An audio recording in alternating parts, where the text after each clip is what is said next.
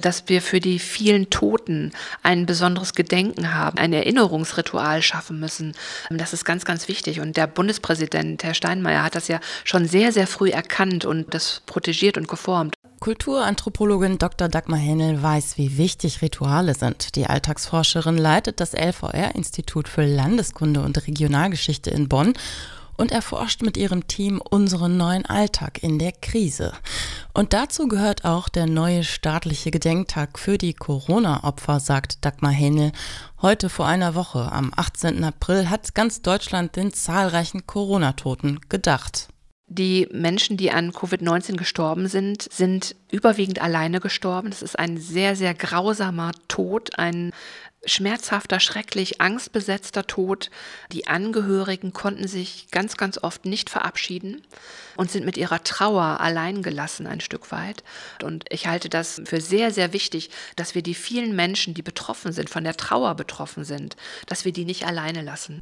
Alltag in der Krise oder ist die Krise unser neuer Alltag?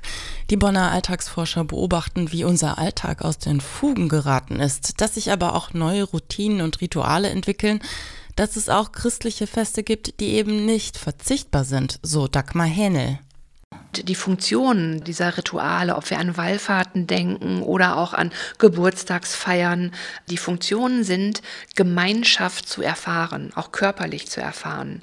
Ähm, das heißt, eine ganz wichtige Funktionsebene von diesen Ritualen ist nicht da. Das können wir auch nicht ins Digitale übertragen. Doch auch wenn Rituale und Feste noch immer ausfallen müssen und schmerzlich vermisst werden, die Zahlen der Corona-Infektionen und der Corona-Todesopfer steigen weiter.